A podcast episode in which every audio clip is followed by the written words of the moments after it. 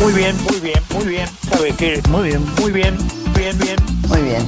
Muy bien. Muy bien. Crónica Anunciada. Muy bien. Otro periodismo es posible. ¿Sabe qué? Hacemos lo que se puede.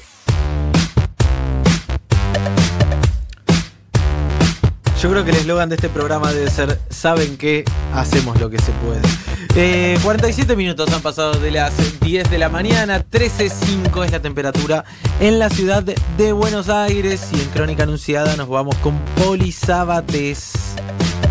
Bueno, les decía al principio que íbamos a hablar del bachi trans travesti Mocha Celis, muchos deben conocerlo. Hemos hablado de, esta, de este gran proyecto pedagógico, más que pedagógico, en varias oportunidades, pero acá vamos a hablar por una cuestión concreta, por algo que está sucediendo en el ámbito de la legislatura porteña.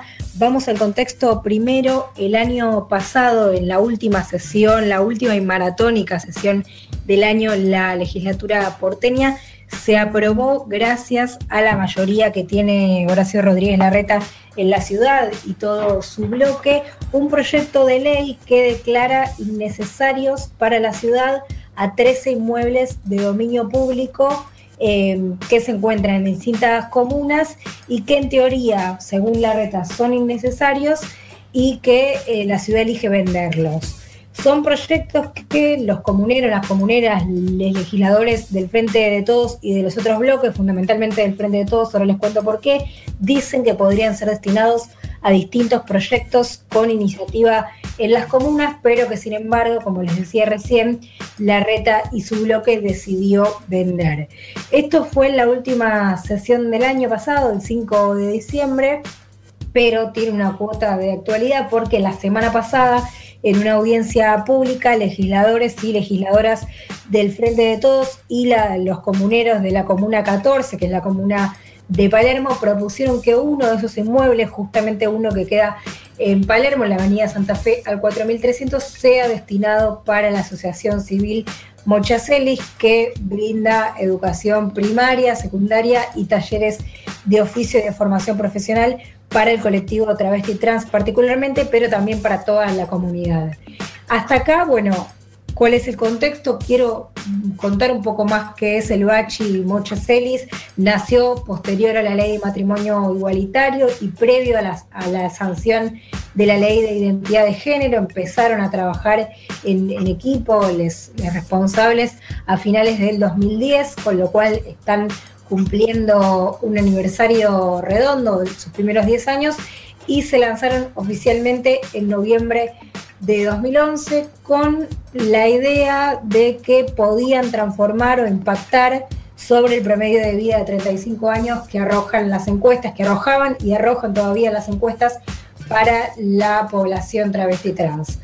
Hoy en día hay más de 100 estudiantes, alrededor de 120. No todas las personas son trans, lo decía antes, pero sí hay una visión integral, eh, porque digamos, no solo se trabaja en la currícula educativa pura y exclusivamente, sino hay un equipo de trabajadoras sociales, psicólogas que acompañan a las trayectorias de estas personas para hacer un DNI, para resolver una situación de discriminación, para acompañar algún trámite, para hacer alguna inserción laboral, para trabajar en la revinculación familiar, con lo cual es un espacio de contención, de lucha, de, ponderación de esta comunidad en la sociedad y, eh, bueno, por supuesto, por, e, por, ese motivo tiene un lugar destacado y fundamental. Desde hace casi 10 años, el, Mocha o la, Mocha, la Asociación Mocha Ceres, tiene que sostener este espacio de manera autónoma, y aunque se lo reconoce por ser el primero del mundo con estas características, no tiene recursos, no tiene edificio propio y en este momento están sosteniendo las clases de manera virtual, por supuesto, con lo que pueden, con las donaciones que reciben y con el laburo y poniendo el pecho de quienes lo llevan adelante. En, este contexto en el que se están vendiendo inmuebles que la ciudad considera innecesario, los comuneros, las comuneras de Palermo manifestaron que este inmueble, como decía recién, tranquilamente podría contener y abrazar a la comunidad travesti trans y brindarle la posibilidad a la Asociación Mochacelis para poder tener un espacio. Y por eso convocamos a una de ellas, a una de las comuneras, María Paz Pacha Carreira Griot, miembro de la Junta Comunal número 14, representando al Frente de Todos, y esto nos decía al respecto de por qué considera que Palermo tiene que albergar al Bachi Mochacelis. A ver, a ver. Hace muchos años que la Asociación Civil Mochacelis está buscando un edificio propio. El proyecto ha crecido muchísimo en estos 10 años casi de gestión. Y por eso es que también nos parece que es importante darle impulso a esta búsqueda, darle impulso y darle un lugar ¿no? de referencia. La realidad es que en este momento no hay inmuebles necesarios en la ciudad. La plata entiendo que pueda servir para muchas cuestiones de la gestión de la reta, pero hace 13 años que vemos que invierte en veredas, invierte en barbijos a 3 mil pesos y otras cuestiones, y no se invierte en la educación ni en, proyectos como la Mocha Celis, la Asociación Civil, que es mucho más integral. Y yo creo que es en Palermo el lugar donde debemos empezar también a reparar el daño que se le ha hecho a las compañeras trans, eh, se las ha criminalizado, se las ha discriminado durante mucho tiempo. Entonces yo creo que antes que pensar en hacer una torre, un Starbucks, creo que lo importante es pensar en dónde vamos a hacer funcionar el proyecto gigante de la Mocha Celis y por eso también creo que en Palermo tenemos que comprometernos como sociedad para reparar el daño que se les ha hecho a las compañeras y para darle herramientas para la inclusión laboral y para tener la vida digna que todos y todas merecemos. Bueno, ahí está Pacha Carrera Griot, miembro de la Junta Comunal de la Comuna 14, que la Comuna 14, a contramano de otras, es enteramente con barrios de Palermo. Ella representa al frente de todos y dice esto: en vez de hacer, seguir haciendo negocios, hagamos, eh, destinemos uno de los edificios de, estos edificios para un proyecto popular, un proyecto autogestivo y un proyecto de inclusión. Eh, interesante, bueno, esto que ella decía, no sorprende, ¿no? Pero, pero está bueno siempre remarcarlo, no hubo ninguna consulta a la oposición, a los comuneros, las comuneras, a la gente que vive en los barrios sobre estos inmuebles que están mencionados en el proyecto. Por eso ahora lo que está proponiendo el Frente de Todos es que justamente sea una decisión colectiva y que sea de consenso. En marzo de este año, un poquito antes de que arranque la pandemia, de que llegue la pandemia a la Argentina, cuando ya habían comenzado las clases, salieron varias notas em, dando cuenta de que peligraba la continuidad del bachillerato travesti trans Mochacelis. Ahí su director eh, había dado varias entrevistas, Francisco Quiñones Cuartas, eh, diciendo que bueno, no, no, tenían el financiamiento y que les estaba mucho, costando mucho eh, empezar efectivamente las clases de este año. Lo lograron, ahora actualmente funcionan en la mutual sentimiento, pero no, me decía ayer Pancho, no tienen financiamiento para pagar lo que necesita el lugar y eh, me decía, estamos acá acumulando muchísimas deudas. Hablamos con él también para esta columna y si les parece lo escuchamos porque además de contar la necesidad del edificio, cuenta un poco más por qué es importante que se sostenga el proyecto. Entonces, lo escuchamos, si les parece, Francisco Pancho Quiñones Cuartas, director de la institución, esto nos decía. A ver.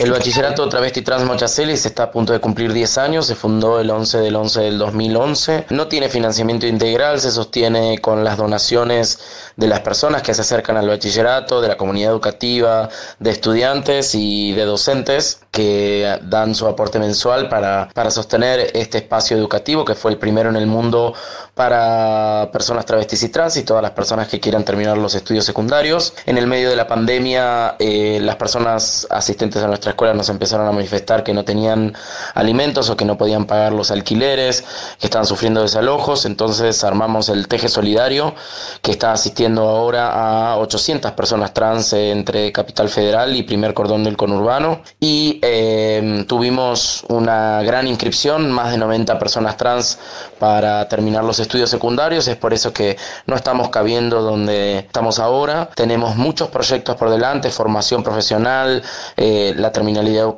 primaria y secundaria, el teje solidario y por supuesto pudimos armar la asociación civil Mochacelis para, para bueno, que puedan funcionar todos estos proyectos, por eso estamos tratando de buscar un edificio eh, acorde a este crecimiento que estamos teniendo y por supuesto para festejar nuestros 10 años también, ¿no? De paso. Escuchábamos a Pancho Quiñones Cuartas, director de la institución, director de la Mocha, contando además esta función digo, que está llevando a cabo en pandemia de dar comida, el teje solidario. Bueno, me parece que queda claro con esto que es una institución que merece tener su espacio. Cierro, quiero cerrar con esto. Eh, Pancho contaba en, en otras entrevistas, en distintas entrevistas que cuando crearon el espacio eran 15 estudiantes, que en principio llegaron personas trans, pero después llegaron madres solteras, mujeres mayores de 50, eh, migrantes, afrodescendientes, un montón de población que en la escuela no tiene una contención y que se sentía discriminada. De eso se trata la mucha, de contención, de acompañamiento, de pensar proyectos que cada persona quiere construir para su vida y es un proyecto que por todo lo que estamos diciendo debería tener un lugar en la ciudad. Ojalá las autoridades porteñas escuchen este reclamo más que sensato y necesario y puedan dar curso a este pedido porque como ven recién están en una situación desesperante y realmente sería muy interesante que puedan tener ese edificio. Ojalá que el gobierno porteño tome nota y, dé lugar, por supuesto, al reclamo. Excelente columna, como siempre, la de Polisa Bates en Crónica Anunciada. La realidad nos atraviesa, nos duele, nos moviliza. Crónica Anunciada. Otro periodismo es posible.